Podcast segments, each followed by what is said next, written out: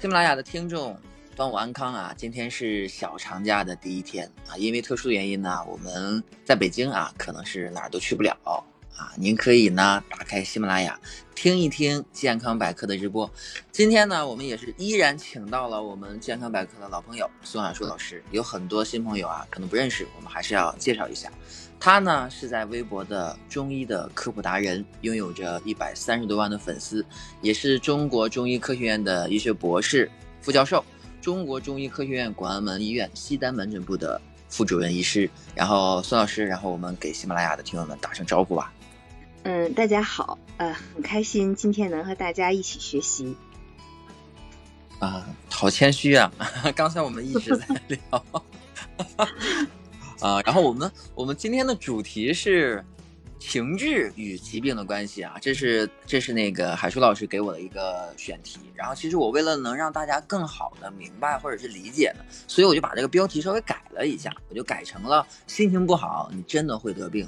我呢，就是一直在跟孙海叔老师去做这种中医方面的科普直播的时候啊，我也学习到一些比较浅显的中医知识。我认为哈，养生的最高境界。是养心，所以呢，其实就养生而言来说，有一句话是这么说的啊，我想分享给我们那个麦下的我们听众们啊，看我们说我说的对不对？他是这么说，他说下士这个士呢，就是士兵的士，下士养身，中是养气，上是养心。所以呢，我们下面要请我们的专家老师啊，我们的孙小书老师给我们分享一下，这个情志与疾病到底存在着一种。什么样的关系呢？有请我们的海硕老师。嗯，其实这个问题呀，就是在临床当中特别常见，就是经常有人到门诊咨询，说老师，你看到底什么算健康呢？你看我吃的好，喝的好，可是，但是我这个心情就是不开心，不开心之后呢，我就发现我确实出现了很多问题，比如说简单的甲状腺结节，或者跟甲状腺相关的疾病，比如说甲亢、甲减。呃，或者有一些这种夫妻之间的一些事情啊，这个功能障碍，嗯，还有呢，就是说肝病，呃，以及血液病，甚至更严重的一些病情。那么这些情况呢，在生活当中是真实存在的，这不是一个人在咨询，就是多个人在咨询这个问题。就是举个最简单的例子啊，呃，比如说带状疱疹，大家知道啊，这个现代医学认为它是病毒感染，那么我们中医认为呢，它是。呃，这个 外感一种呃毒气，然后呢侵犯人体，产生这种呃经络的症状，比如说它局部呢有疱疹，然后它最难受的是什么情况？是带状疱疹后遗痛。那么这个疼痛呢，并不真的像这个疾病名称这样说的，它这个疼痛有的时候是先于带状疱疹出现的，就是某一个局部特别疼。不知道什么原因，但是他并没有起疱疹。如果他一旦起了疱疹呢，相对来说就比较好诊断。那么往往他这个以疼痛出现。那么我为什么说带状疱疹呢？大家看似啊，这是一种外来的问题侵犯了人体，但实际上它内在的因素是什么呢？它一定遇到一些事情，导致了他抵抗力下降，才出现这样的问题。因为大家都知道嘛，现在已经有了这个嗯带状疱疹的。预防疫苗，那么这个呃大家也都知道哈，带状疱疹呢，如果出了水痘的人呢，绝大多数情况下呢，他是不会得带状疱疹的。那么我们调查，那么目前大部分得带状疱疹的人呢，是他之前没有出过水痘，还有一部分人，嗯，他即便是得过水痘，他也会出现带状疱疹。这部分人抵抗力一直是比较差的。你问一下，他可能有。过敏性鼻炎呢，过敏性哮喘呢，慢性胃炎啊等等一些长期影响他的慢性病，嗯，还有一部分人，这个我们听起来比较郁闷，哎，他可能得过两次带状疱疹。其实我们说带状疱疹，实际上往往指的是后遗痛。如果他单纯的出疹子没有疼痛的话，你原则上来讲，很轻的人是可以不需要治疗的，他那个疹子会自愈的。但是疼就是关键，它来治的是疼痛，它那它和呃这个心情不好有什么关系呢？我们曾经遇到过，在我临床上遇到过几个带状疱疹后遗痛持续了十年，那大家能想象这是一种什么折磨吗？带状疱疹后遗痛曾经在日本作为明显的嗯自杀原因，它排到第三位，它就是一个疾病引起的疼痛，因为没有西医没有治疗办法，就是或者是现成的第一方法，包括疫苗在内，它是不能止痛的。嗯，它没有一个它没有那种止痛的药的止痛方法。嗯，这个他们本身也是承认的，比如说抗病毒药，抗病毒药是不能止痛的。而且抗病毒药对于带状疱疹的，一般意义上也不是很大。嗯。那么对于那些神经营养药呢？嗯，完全就是它本身也是不能止痛的，但它可以做一个辅助作用。但是当这个人遇到疼痛的时候呢，呃，年轻一点的人他可以扛住，就是说他对于这个疼痛呢，相对来说他还有一定的抵抗力。但是对于年纪大了的人，或者本来他就有慢性疾病的人，他扛不住，所以他最终会选择非常消极的那种解决方式，因为他解决不了嘛。但是实际上这个问题中医是可以解决的，所以我们在治疗带状疱疹这个问题上，并不是单纯的从。清热解毒，或者是治疗病毒的这个中药当中来选择，那并不是中医理论。我们往往一定要给它疏肝，无论是疏肝解郁还是疏肝降火，疏肝是第一位的。这个疏肝包括用药，包括选穴。这就回到了我们的正题上。嗯，主持人把我的题目改成了更容易让大家接受、更容易理解的一个题目，就是心情不好真的会得病？为什么？因为我们的心情，它不是虚无缥缈的，它是建立在气血津液这样一个有实体物质的基础上的。就像我们的开心啊，有人研究，开心是一种神经冲动。那这神经冲动是怎么来的呢？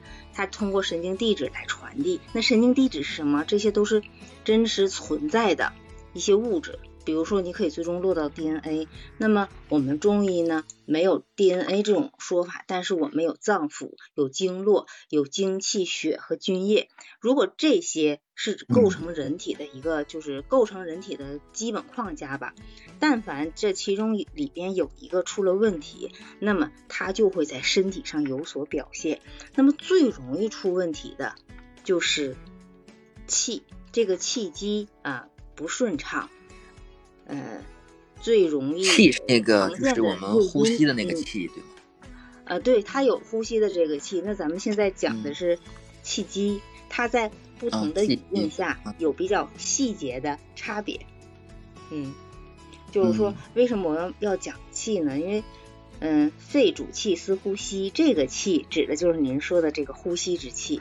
但是，当我们说到肝的时候，肝气郁结。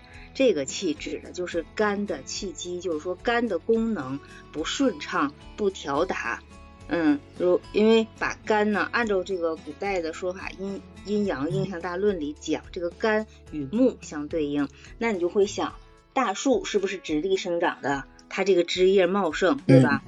你看见有这个树干是向下，或者是斜这个，嗯。就是说迂曲生长的嘛，当然除了特殊情况之外啊，它当它遇到了迂曲或者是不能直达的时候呢，它会在树上结树瘤，大家看过吧？其实这在人体上是一样的。啊，是的，是疙瘩。哎，对，就接那小疙瘩。嗯，就有的时候，比如说我们挑了一块木材，你看这个木材正常的纹理很好看啊，但你就突然发现这块长了疙瘩，疙瘩，那个。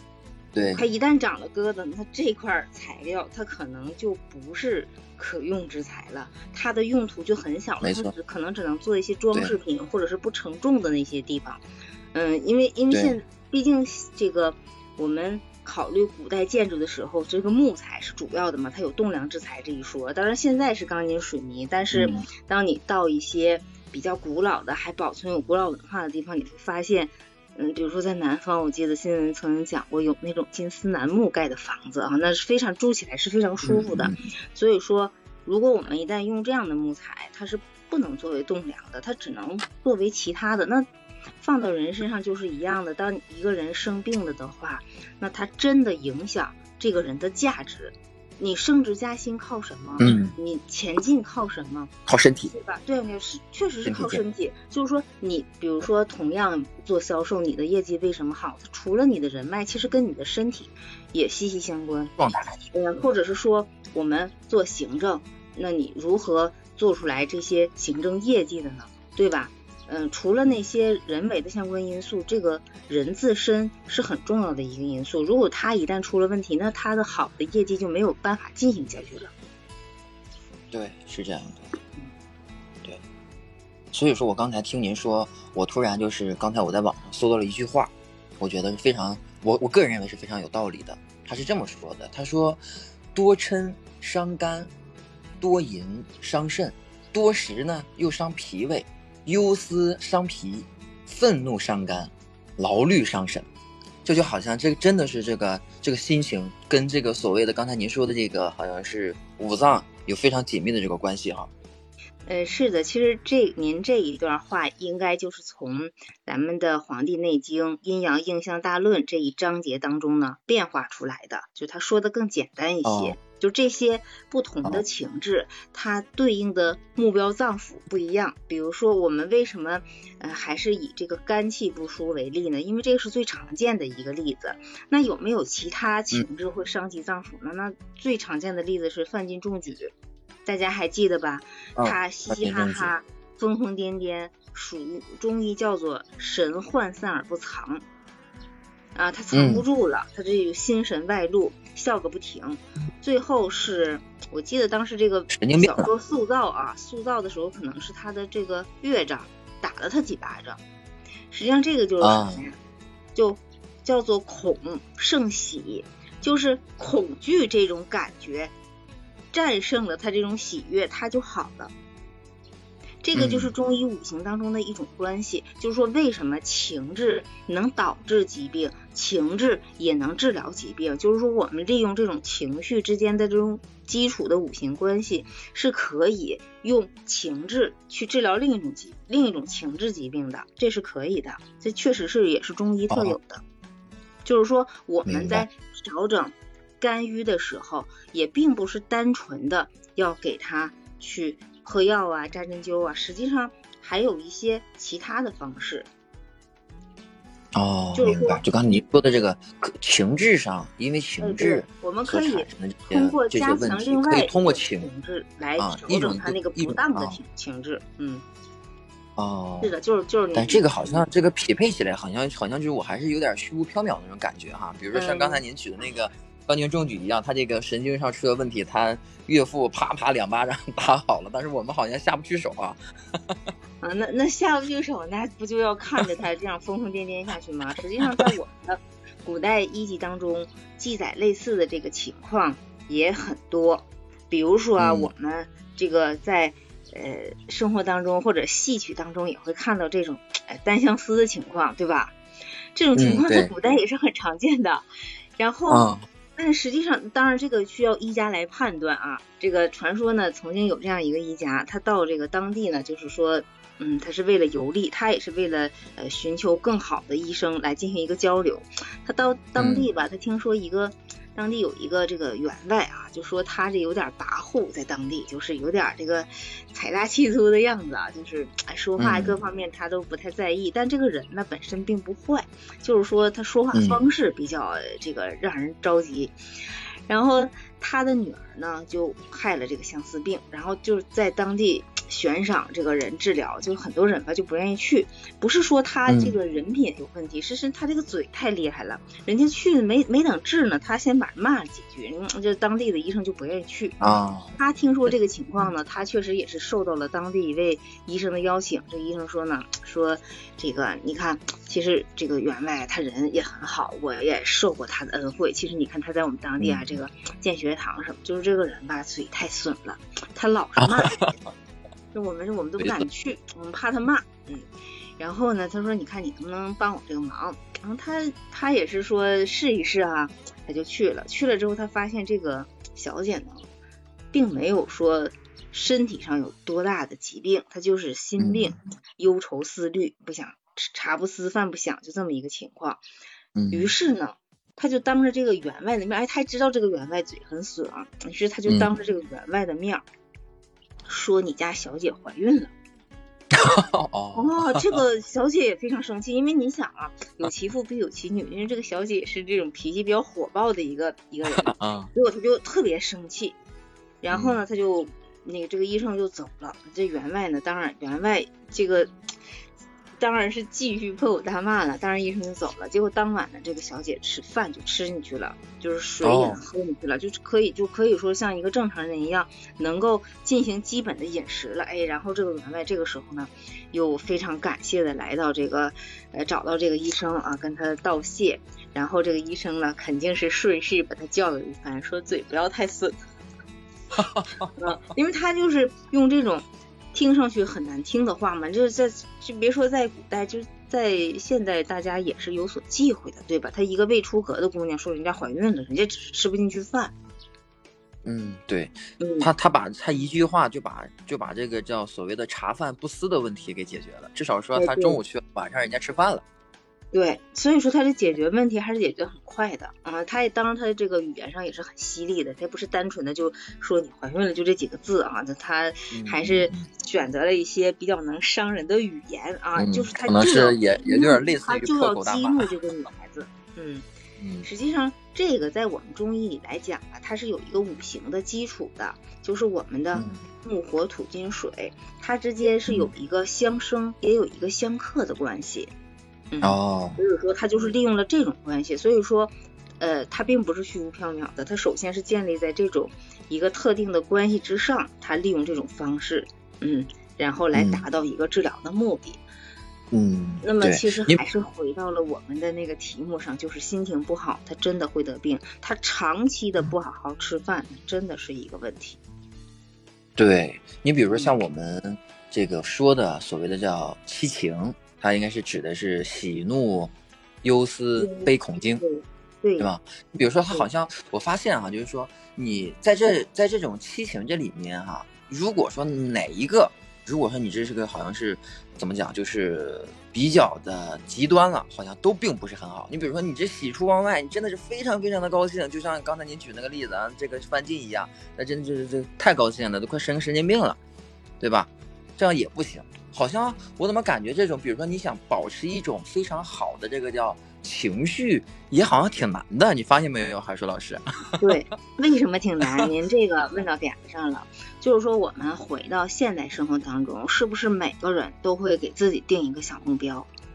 然后我在单位时间内实现这个目标，甚甚至有的公司，嗯，单位他会定 KPI，他会定绩效考核。那么你为了达到这个目的，你是不是就要制定计划？你为了完成这个计划，是不是就要付诸行动？那么实际上啊，有可能就是我们做的这些事情，它完全超出了我们正常工作八小时之外的精力，它超出了这个精力。但是大家都为了就是说。自己的生活好起来，甚至说自己的理想实现，比如说那些创业的人，我们就是在屏幕上放眼望过去，抖音呢，或者是常见的媒体上，你都能看到那些创业的人在说非常令人激励的话。那你说毒鸡汤有没有用啊？嗯，有很多情况下还是有用的，他就会激励你。我是我是反对，我是反对这种鸡汤的。咱们先不说毒鸡汤的事儿，但是当就无论是你受到激励，还是说你。呃，向前往前走，这是不是需要你的能量？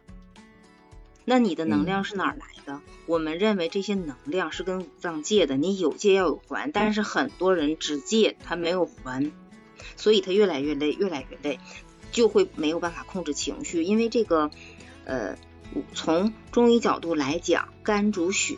我们做的很多事情都是这个血，还有包括气去帮助我们实现的，这是我们做动作、做思想的最基本的物质基础。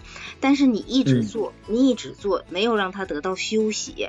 比如说，人卧血归于肝，可是有的人就通过不睡觉去抢时间。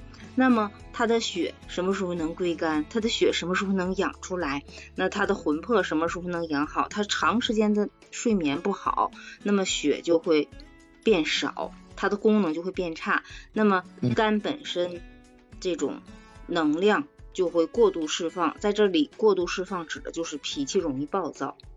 嗯嗯，是这样。这个时间长了之后，他就是心情不好，是特别明确的一个表现。就像一个长一个人长期加班，他心情是不会好的。他不发作，嗯那是只能说是他有涵养。嗯我在加班。对，对，生人勿扰您。说的，对，刚才您说的我是深有感触的。就一开始的时候，就咱们在这个呃喜马拉雅做直播的时候，然后我是其实我之前没有当过所谓的主持人，是我们另一位同事在做。然后后来我发现，我开始做主持人呢是第几场的时候，就前几场，我是非常的亢奋，就是特别特别的亢奋。然后比如说我一场直播下来，比如说一个小时或者一个半小时之后，然后这一场直播下来之后，我会发现我的身体就好像虚脱了一样。就是比如说我做了一个小时，比如说两点开始做，然后三点半结束，但是从三点半到我下班之下班的时候，比如说七点下班，我是整个人是无法再集中到任何工作上面去的。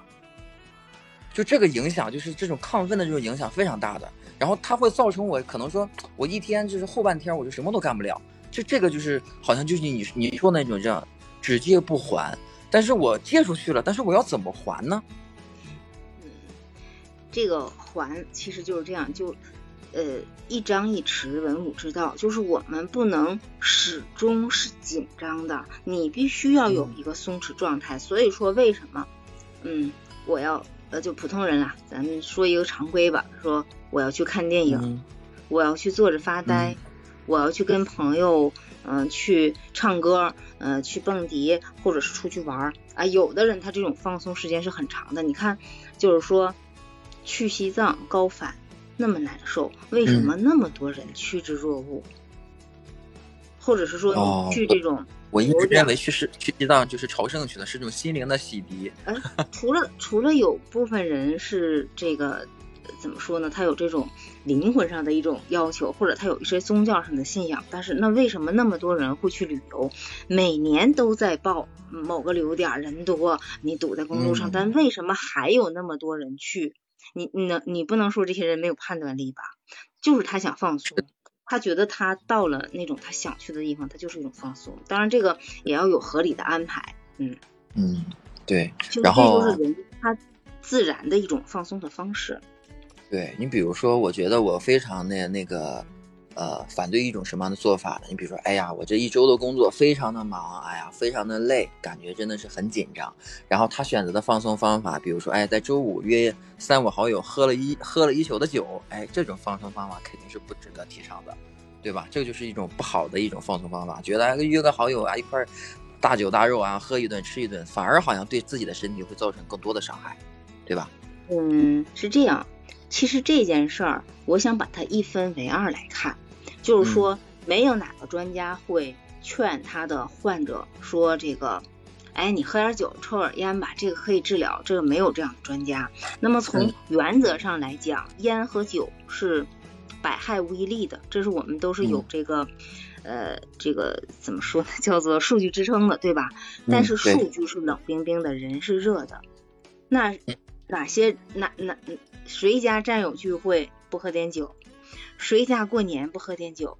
啊，谁家嗯老友相聚不喝点酒？这倒是，就是说，在你开心的时候，你把这些东西作为一个辅助是非常好的，但是你不能把它形成习惯。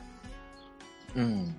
我是不是这样表达，大家会很开心？就是说你你还是有好开心一些方，发泄我都很开心。但是但是你不能说，我一到周末我就呼朋唤友喝，一到周末这样，那这样最后会喝出来，比如说肝硬化，那么按照嗯肝硬化的那个步骤走，那是非常恶性的结果，那或者是其他的胰腺炎。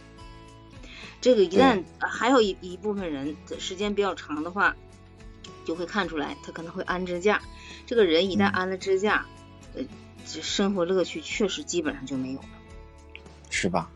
这个还是很嗯、对，就是说不能把这些不好的嗜好当成习惯，你偶尔嗯有是可以的，而且你会很开心。就是这种朋友之间在一起吃饭、这种喝酒这种情况是非常开心的，但确实是要把握度。嗯，对，就是您不能说就天天这么干，这这这就有点儿没有，差不多也就可以了。就是你现在要哎是能约出来个三五好友，随叫随到的，这也不太容易啊。真的这个其实你这个其实就是就是一件开心的事儿了。反而你说你约个三五好友在一块儿，对吧？聊聊天儿是吧？吹吹牛是吧？喝点小酒，对，哎，对，反而就是一件开心的事情，会让你的心情好起来。对，我觉得这个是。你嗯，你给了我一个非常好的理由。这个咱只下直播之后，正好赶上中午点了，我正好约了两个朋友。可以呀，可以。就是说，但是咱不能说从中午喝到第二天中午，那不行。说你你们比如说下午聊天聊聊四五小时，在一起歇一会儿，其实这就是心灵发呆。为什么不给心灵放个假呢？你这相对来说是可以补回来的。吃。吃吃喝喝也是一种补充方式，因为你大量的说话，大量的头脑风暴，那你的能量是哪来的呢？它不是凭空出现的，你需要这些能量去补充。吃是一个，睡是一个，运动也是一个，所以你把这三个规律性的做好，那么实际上就是对你借出去的那些能量的补充。嗯，对，是这样的。其实我们一说到一说到这个呃心情啊，或者说是叫我们叫情志嘛，其实就是它有一个心字啊，就是这个心脏的心。就我会发现一个一个事情，就是说这个我们的这个人嘛，他只要是心乱了，他好像有些事情他就是就会影响非常非常多的事情。如果你的比如你心情不好，有一件事情让你的心非常的烦躁，那你可能说，比如说你可能就会出现了这个呃脾气暴躁啊。或者说这个睡不着啊，或者说是吃不下呀，它好像这个东西就是真的是影响你从头到脚的一个全身性的一个东西。我觉得这个心真的是很重要，怎么去补心呢？我就特别想补补我的心。就是说，为什么心这么重要？就是这背后是有中医理论来支撑的。因为中医认为心为五脏六腑之大主。你看，我们从来没有说脑，脑不主宰这些。嗯，然后他心本身就是五脏六腑的大主，哎，他就是最高领导人是心，所以要稳住心出问题了，真的所有的都会出问题。就是说，那么我们用现代医学理解，呃，来理解可能比较容易一些。比如说一个人的心他出了问题，那他就是涉及到几乎就是涉及到生死的。比如说举一个。不太常见的病，但是它的症状很常见，就比如说个子高啊，或者是这个呃稍微体胖一点的人呢，嗯，他到一定年纪，比如说过了五十岁之后，他会突然晕厥，如果没有人救治呢，他可能会出现生命危险。那这是一种什么问题呢？那么经过现代医学诊查，发现它是一种肌桥病，那么是心脏哎这个肌肉位置错位了，但是这个是先天的。呃，通过这个急救呢，就是嗯，针对性的措施是让让能让他在某一次当中缓和过来。他缓和过来之后，这个也是没有药可治的。那么剩下的确实，医生开的处方当中，百分之九十以上会告诉你保持心情愉快。嗯，保持心情愉快是的。嗯，对，这是一种问题。还有一种问题就是大家都知道这个冠心病。啊，心梗，这是相对来说是比较严重的。那么这些呢，除了注意饮食之外，确实是需要控制情绪。情绪往往是这些疾病的一个特别明显的诱因。嗯，是这样的，是这样。我发现一个问题啊，就是说我们一直要，要是说谈到这种，比如说心这个问题的时候啊，好像就会就会出现一些一些这个延展性的问题。你比如说这个。有人就是，哎，我这个心情啊，就是每天就不好。我就我就突然想到了一个《红楼梦》里边一个人，啊，林黛玉嘛，就天天，哎呀，这个这个忧心忡忡啊，这个这个，他就没有办法自己去排解，他可能也找不到这个这个所谓的这个渠道，能把这种不好的情绪给宣泄出去。这个其实好像是我们很多人遇到的，就是我们我好像是前几天我参加了一个直播，就他在说这个独处。啊，就是成年人的这个独处，哎呀，他说这个现在好像大家都没有这种独处的时间了，然后天天都在这个非常的烦躁的这种这个热闹的生活里边去生活，所以说大家的心情就非常的浮躁，找不到能让自己安静下来的，反而呢，有些人就开始修心了，你知道吗？哎，我觉得这个把自己的心要修好，哎呀，遇见事情不要那么的烦躁，哎呀，要平稳下来，要沉静下来，或者怎么着？您这边有没有一些，比如说让自己心情放松下来一些小方法呢？嗯，其实主持人您说的这是两个问题。第一，您刚才提到了怎么补锌，哎，确实是有方式的。第二个就是您嗯刚才讲的这种调节心情的常规的一些方法，是吧？是不是可以这么理解啊？对，其实像说到补锌呢，嗯，从中医角度来讲啊，它有两个方式，一种是养生的方式，一种就是治疗的方式。治疗在我们在这里就忽略不计啊，咱们就说说养生的方式吧。比如说，在这个夏季啊，最简单的养生方式，其实也是最有效的养生方式，是不是？很多这个医家都会推荐大家喝点酸梅汤。嗯，哎，我觉得喝点凉啤酒也行。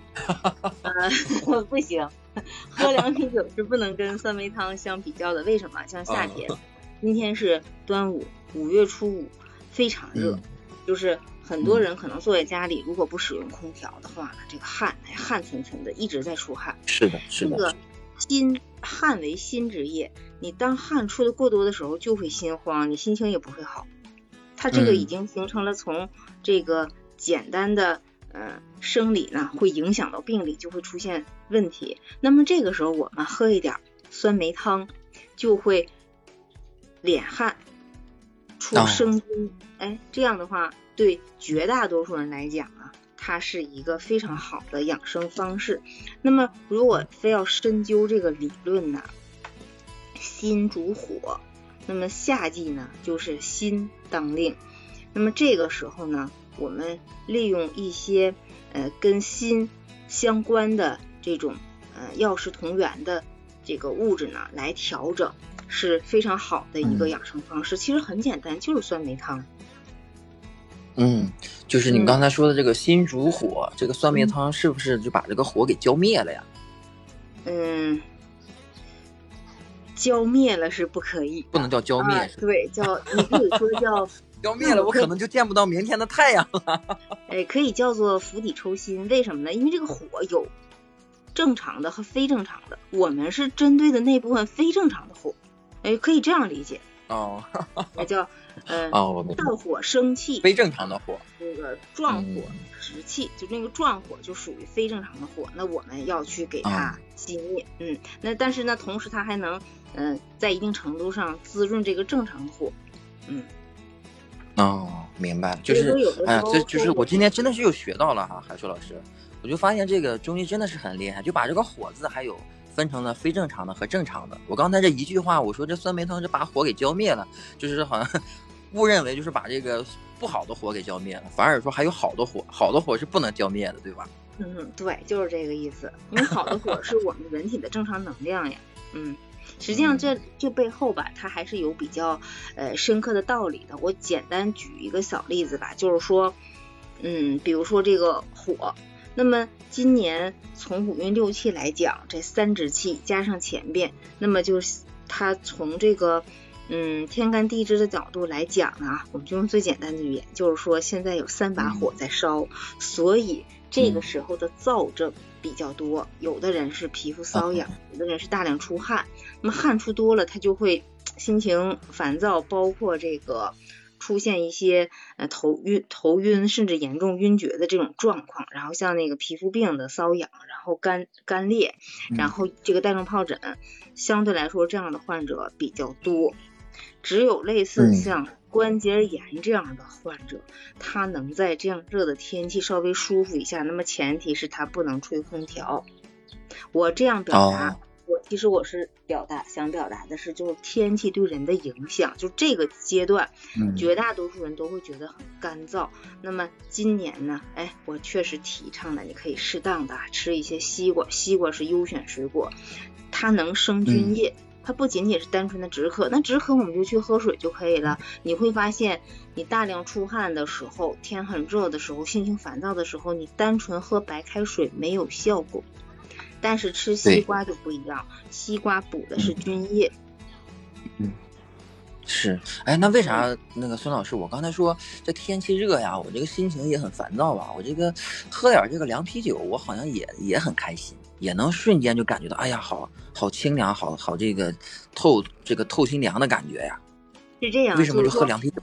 每个人都有自己呃，就是叫做欢快的点。比如说，呃，女孩子她喜欢花裙子，嗯，或者他喜欢新衣服，他就会买买买，他买新衣服，就很少有女孩子会因为喝凉啤酒而开心。但男士确实他也有这个点，他就觉得我们喝酒撸串在一起非常开心。那每个人的开心点不一样，你觉得这个点让你开心就可以开心，但是它没有养生和治疗的作用，他就单纯的开心，那你开心就可以了呀。所以我就说不要把这个。过量的喝啤酒养成习惯，你只要开心就可以了。不，我们不就达到目的了吗？我们的目的就是让你开心呢。就是说，如果你还愿意主动的去养生的话，那么像应季的水果，比如说以西瓜为主，还有我们的这种酸梅汤，嗯，然后在蔬菜方面，我们稍稍吃一点带苦味的蔬菜。比如说苦瓜、芹菜，呃，我不知道南方管这芹菜叫什么，我们就管它叫什么菜，是是苦的，嗯，或者是哦是苦的，蒲公英、地丁，哎，这都可以的，适当的稍微吃一点，尤其是比较爱上火的，嗯，爱这个便秘的，那当然这个这个有些东西我们不是还要分虚实吗？那就是到医生那里了，我们一般日常在家解决的。呃，通过这些蔬菜呀、饮食啊、睡眠啊、运动啊，还是能解决的。不能解决的，才到医生那去。那这个时候，医生再分，就像我刚才跟你讲的，他要分病理的、分生理的，他要分哪个脏腑的，呃，那个就分得更细了。所以我们今天以养生的为目的呢，就是你开心就好。你有你开心的，刚才可以了。嗯对，然后刚才您说的就是是这个叫。外界的这个环境可能会对自己的这种心情啊、这种情绪会有影响，但是可能啊，会存在一种一种这个朋友们是这样，他可能就自己就是，但这个无论是这个什么样的环境，他可能就自己有一种走进了这个小胡同口一样啊，可能说这个自己就想不开一些事情，就会影响自己的心情，比如说哪怕嗯，哎，对，哪怕说同事之间啊、朋友之间啊，可能就就因为一句话，或者说就因为领导的一些。一些小小的一些举动，哎，他就自己就心情不好了，就影响他的这种心智了。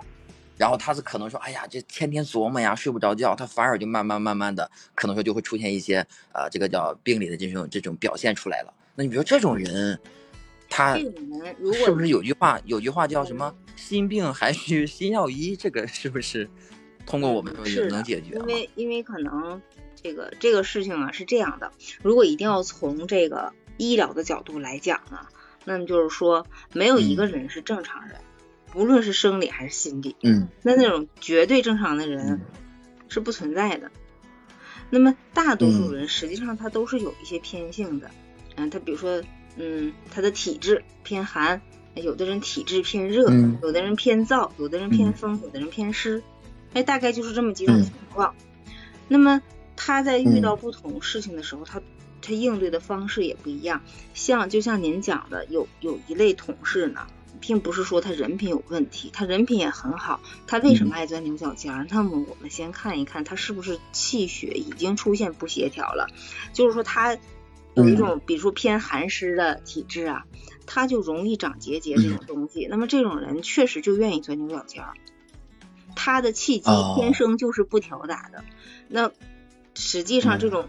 不好的这种机体状态和他表现出来的状态是一致的，就是说他已经天生的有了这种长结节的这种体质，那么他在生活当中他就容易钻牛角尖，他就容易因为一句话跟别人拌嘴，他就容易往心里去，时间长了之后他就会得结节，甲状腺呐或者乳腺结节或者其他的胆囊啊肝呢都可以啊，内脏都是可以，啊这个所以说它不分男女。啊，就是说他的肝气天然的就不调达，这有可能是遗传来的，也可能跟他出生的年份有关。这些因素，嗯嗯，确实需要大家掌握一定的基础知识。不过这一部分基础知识确实不简单，嗯，这一部分需要呃需要了解自己的这个呃体质属性。这个体质属性呢，又跟我们的生辰的天干地支相关。嗯，所以说好像是这种这种影响的这个自己的这个心情的这个人哈，他好像是什么呢？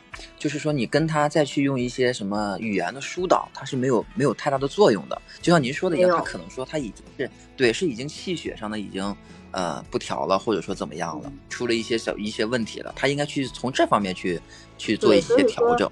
对吧？所以说你这个时候就，比如说我身边也会有这样的朋友，你让他去医院检查，他检查比如说他的血常规、尿常规等等，他可能没有什么问题，但是当你说到没有什么问题的时候，他那里边可能就会有高高低低的箭头。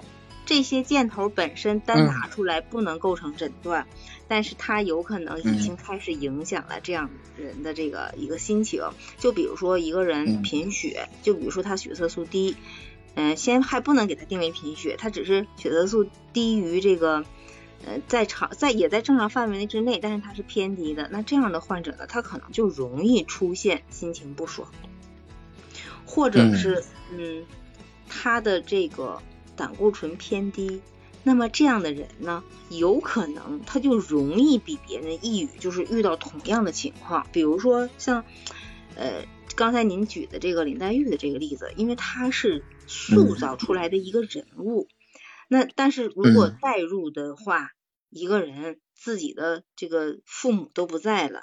寄养在这个外祖母家，又是那样一个大家庭，就是各种的这种关系要处理，那么对错综复杂。他对他的这个心情，嗯，刚开始不会特别好。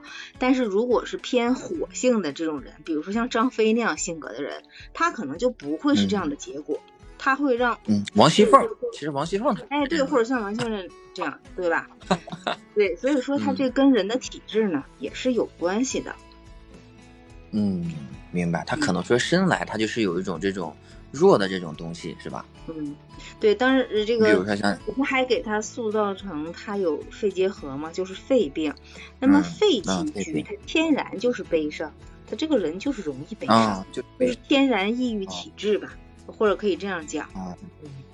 这个好像是有个是一个，就是我们聊到了一个先有鸡还是先有蛋的问题。你比如刚才您说的这个肺病，那比如说他是因为肺病反而产生的心情不好呢，还是说他是因为真的是长久来的心情不好，所以说他可能就会，比如说产生了一些这个肺部的一些问题。这个问题是这样，你从中医的逻辑来考虑，这个就是不存在的。因为我再强调一遍，一个百分之百。健康的人他是不存在的，他根据他出生的年月日以及出家长，就是包括五代之内这种家族性的这种体质，对他都有影响。所以这个孩子出生的时候是正常的，但是比如说随着喂养、随着长大、随着这个年份的变化，他就会在这一年他就会出现问题，他可能别的年份就没有这个问题。如果没有及时解决，那他这个气血就比如说有的。这个体质啊，他可能先天气血就不足，然后他又遇到了一些事情，导致他和这个气血长期不足，最后他就会生出一些能够进行诊断的病和很严重的症状。我这样表达大概就清楚了，因为这个病啊，这个病这是汉字，只要不舒服就叫病，但是你到医院去，它必须有几个标准才能诊断为疾病。那个是 disease，不是我们中国人讲的这个病字旁，它不一样。它所以说为什么西医它分的特别细呢？它有一个 ICD 分类，它每个病都有编码，它编不了码的病，它变成症状，它也给它编上码，它就叫症状，就叫单一的症状。嗯，明白了。我觉得这个真的是说的就比较透了，我就是比较理解了。如果说我们下面我们麦下的这个听友们啊，如果说有一些问题想跟我们的海叔老师一块去沟通的话，然后现在然后是十点四十四啊，然后我们可以去进行上麦啊。然后呃，我刚才其实一提到这个心情的时候啊，我就突然在想，我就是一直说，我就在这个呃我们这个朋友圈里面，我发现一些朋友啊。他在修心，这就是这个所谓的苦海无边，回头是岸。那你能具体说一下他们修心的那个方法吗？简单说一下。嗯，对，对，就比如说他们可能会，比如说向向内去寻找啊，向内去寻找。比如说他们可能会看一些王阳明的心学呀，或者说会会去研究一些佛学呀。比如说就是他他之前他跟我分享过，他说，哎呀，这个事儿嘛。他说就两个，他说我送你两个字的这个叫什么秘诀，叫应该是我想想啊，应该是叫什么约放下约回头。他说看有点道理，有点道理，就是你我觉得就像网络上说的，无所谓没必要。哎，对对对，就说你要看。看淡一些事情啊，就所谓的你要看看开啊，就是放下屠刀立地成佛那种感觉，是吧？没有必要把一些事情堆积在心里面，是吧？然后你就会发现啊，你的心情变得舒畅了，然后你可能整个人的状态啊，怎么样就会变得这个呃跟之前不一样了。你之前你可能非常的沉闷，但是你现在呢，好像变得非常的开朗了啊，或者说豁达了一些，可能说你的身体啊，你的健康就有所保证了。啊，我的朋友圈也有有一部分人是在干这个，我觉得他们好像也也有点，也有点好像这个养生的这个感觉哈，就属于这种。嗯，其实其实这就是每个人寻求自救的方法不同。嗯。嗯，我举个例子啊，就是说，嗯，比如说，呃，很久之前，我们确实呢。没有通过西医诊断说这个孩子是什么问题，但比如说像有一些孩子乳糖不耐受，他不仅牛奶喝不了，他可能连肉都吃不了，就是比较罕见的一些染色体疾病啊。这是用现代医学来给他做框架。那么古代人并不知道什么叫染色体，但是他们就发现这个孩子不能吃肉，连奶都不能吃，就不消化。于是乎，就有人将这样的孩子送到庙里，他们认为这样的孩子叫。天选是要去佛家啊，或者是去道家吧，就是说去宗教，因为他们这个是对饮食有要求的，对吧？哎，对他不能吃肉，对吧？大家这个大家都知道，这就特别简单的一个一个民俗，大家知道他们不吃肉，就把这样的孩子送到庙里，他们发现这样的孩子反而被养活了，你发现了吗？哦他可能在自己家，他不知道该怎么办。哦，就是说在这些人当中，可能有一部分人他就是天生他是有问题的。嗯，他所以去送到那儿去了。他这种问题确实挺严重，他确实不能吃肉，那他就送到那里去了。那么他的身体可能会越来越好，因为他吃素了。而且呢，他在无论是在道观里还是在寺庙里，他会有一些相应的宗教音乐。那么这些音，比如说中医，他还要讲五音，实际上不止五个音啊。它有很多音，很早我们就有半音了，对吧？这个都是，比如说公式谱里它都是有记录的呀，编钟它都是有记录的呀。那编钟弹出来的音乐，如果你就五个音，那很难听的呀，那谁听啊？所以它中间有各种复杂的音，呃，它会调整你。嗯，五音本身对五脏就是有影响的。就比如说，呃，这个容易生气的人，他就要选择一些。入肝经的音乐来听，嗯，选选择宫调，就是或者叫以宫调为主的这个音乐去听。那么恰巧就是这一批人把他送进了这种宗教场所，他这个音乐也很适合他，饮食也很适合他，这样的孩子就活下来了。那你说宗教对他的力量能一点没有吗？不是，饮食也有。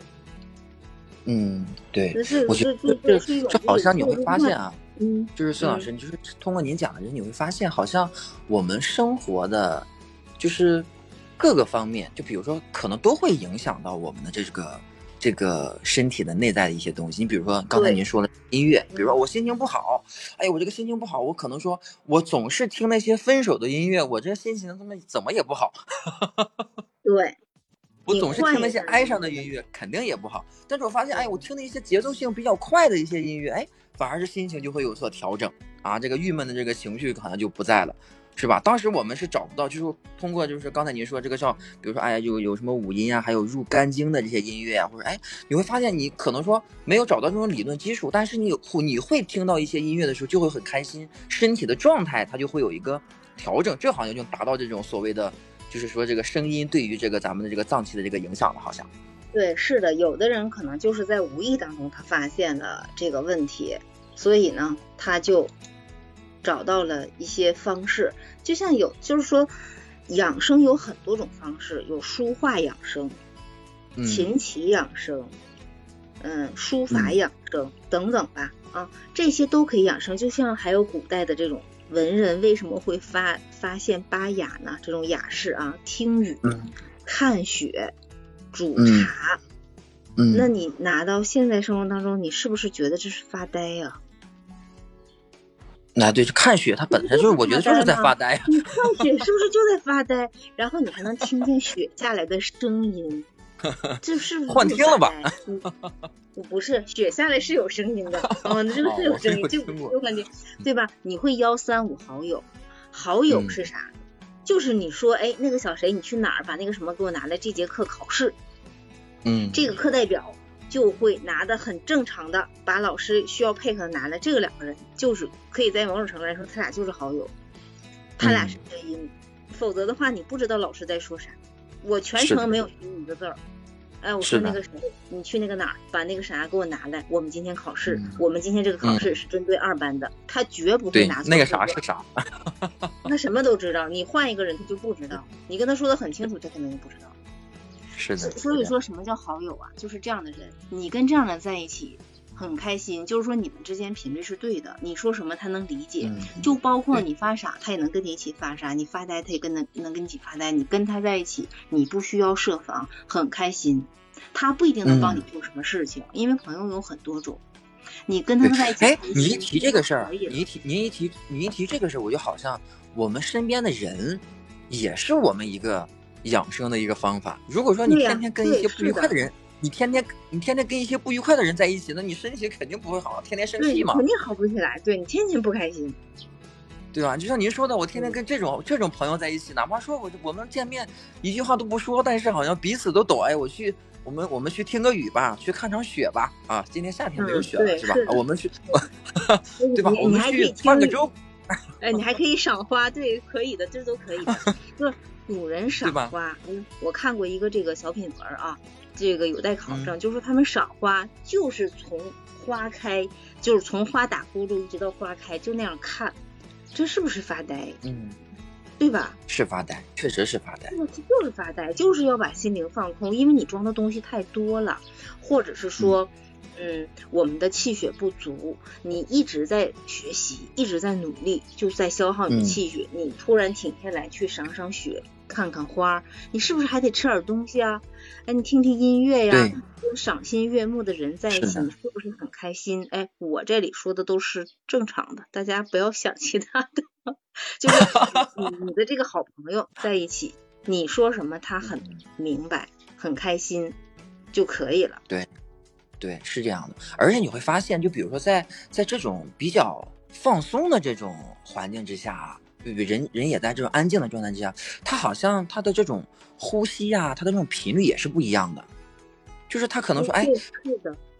是吧？他他本来就比如说我们呃这个紧张了一周的工作，他的这个呼吸是比较急促的。反而说你找了这个三五好友是吧，往那一坐，可能说你就坐在凉亭底下，对吧？什么也不说，是吧？这个听听歌什么，这个听听音乐，反而这个呼吸的频率就会降低，呼吸的呼吸的这个频次好像降低了，好像人的这个精气神也是不一样的。对，所以说就是说，因为在生活当中呢，你一定会有好朋友的。就是说，这个好朋友呢，你看到他的时候，你就很开心；他在在你身边，可能你就很安心。你们不需要有过多的交流去说什么。当然，你说我说聊一些天儿，说一些话，你们同频率的，呃，那就是更好的一件事。但是你也会发现，可能有的人呢，没有办法，这个人我就是不喜欢他，我。不想跟他这个共事，因为工作没有办法，它是一个特定的空间，我们是为了达到一个目的。我跟他共事，但是你共事之外，你还可以约你自己的好朋友出去玩，你可以不和他在一起玩。所以说，跟对的人在一起确实是养生，但是不对的人呢，是他跟你不对，不是说他跟别人也不对，他也有他的好朋友。这个时候你就不要过度的放大你和他之间的关系，你不要管他，他也可以不管你，你们俩相安无事，为了工作就可以了。就我我不是说你，就是说举个例子，我们生活当中都会遇到这样的情况。如果你这个时候你非得跟他较劲，他跟你就不是一个同频率的人，毫无意义。嗯，而且还影响了心情，影响了心情，就像咱们今天对非常对你心情不好，你天天你天天跟他这个就是吧，就 battle 是吧？你这真的会有一天会得病的。所以说，就是今天我们让我们说的这个心情不好，真的会得病。而且我们我发现，就是我们比如说在这个特定的某些生活场景下，比如说刚才您说的这种工作，我觉得有些时候吧。我们好像真的是放下、看开一点是比较好的，没有必要说非得说针锋相对一下。就像您说的一样，大家都是为了共同一个目的嘛，把工作干好，是吧？然后，然后工作嘛，目的其实很单纯、很简单，不是说跟谁要去 battle，是吧？必须去钻那个牛角尖，必须我要我要胜他一筹。你们的公司跟外部有竞争，当然那个涉及到一些具体的操作。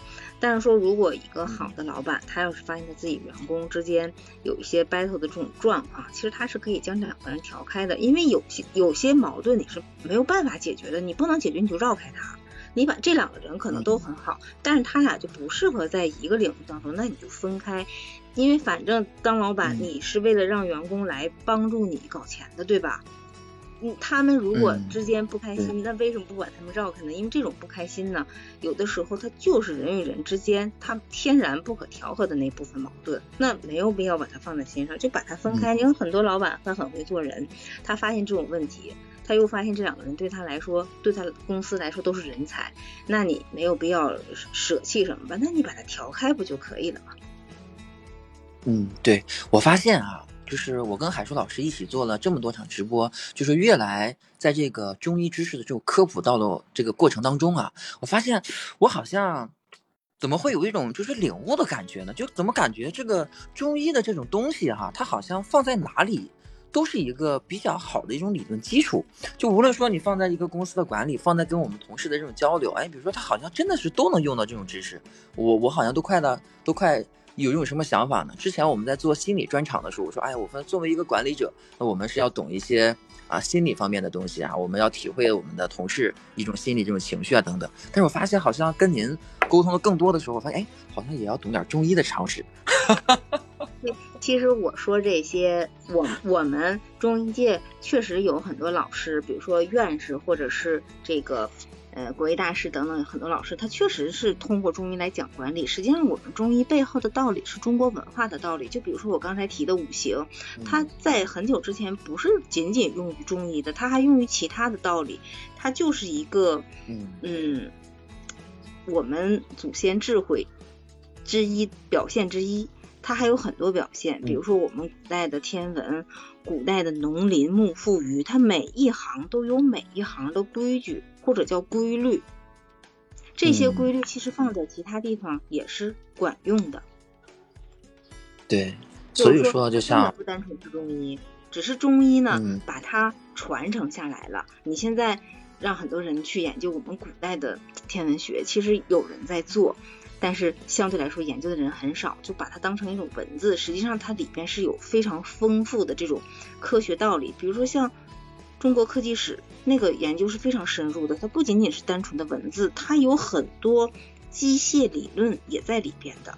就是把它要翻译出来，再呃构成模型，然后呢让它在我们对我们再有用。实际上他们的研究也是很深入的，只是确实是每个人闻道有先后吧。不是说所有的事情我们都能知道，我我的这些嗯碰撞，其实也是在和主持人和大家问问题的过程当中发现的。就是咱们的问题其实很多都来自于临床，就是患者他挂个号，他不治病，他说医生我就想问点问题。嗯，所以说这很多问题其实就是来自于生活的，只不过我们把它综合了。嗯嗯，对，我觉得确实是这样啊。您看哈。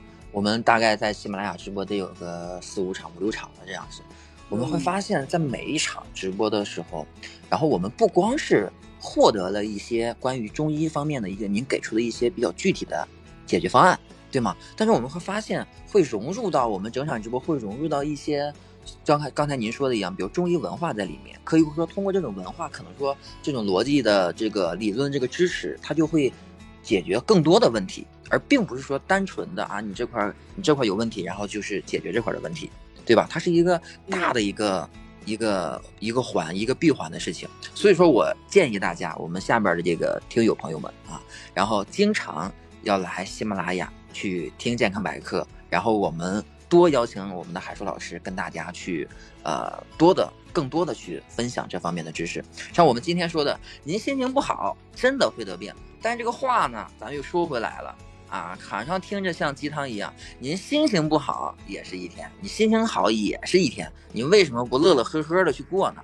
对吧？我们刚才也说了，您心情不好可能会影响很多很多的这个身体不舒服的会发生，然后长久以往可能就会得病。所以说，心情很重要呀，如果说你真的遇到心情不好了，就像我们刚才跟海叔老师分享的一样，你也有朋友吧？你约上朋友，哎，正好在这个端午小长假是吧？可以说约上三五好友去溜达溜达、逛一逛啊，去上一个比较安静的地方呀，对吧？你也看看鱼是吧？钓钓鱼是吧？看看水、看看山、看看小树也挺好的。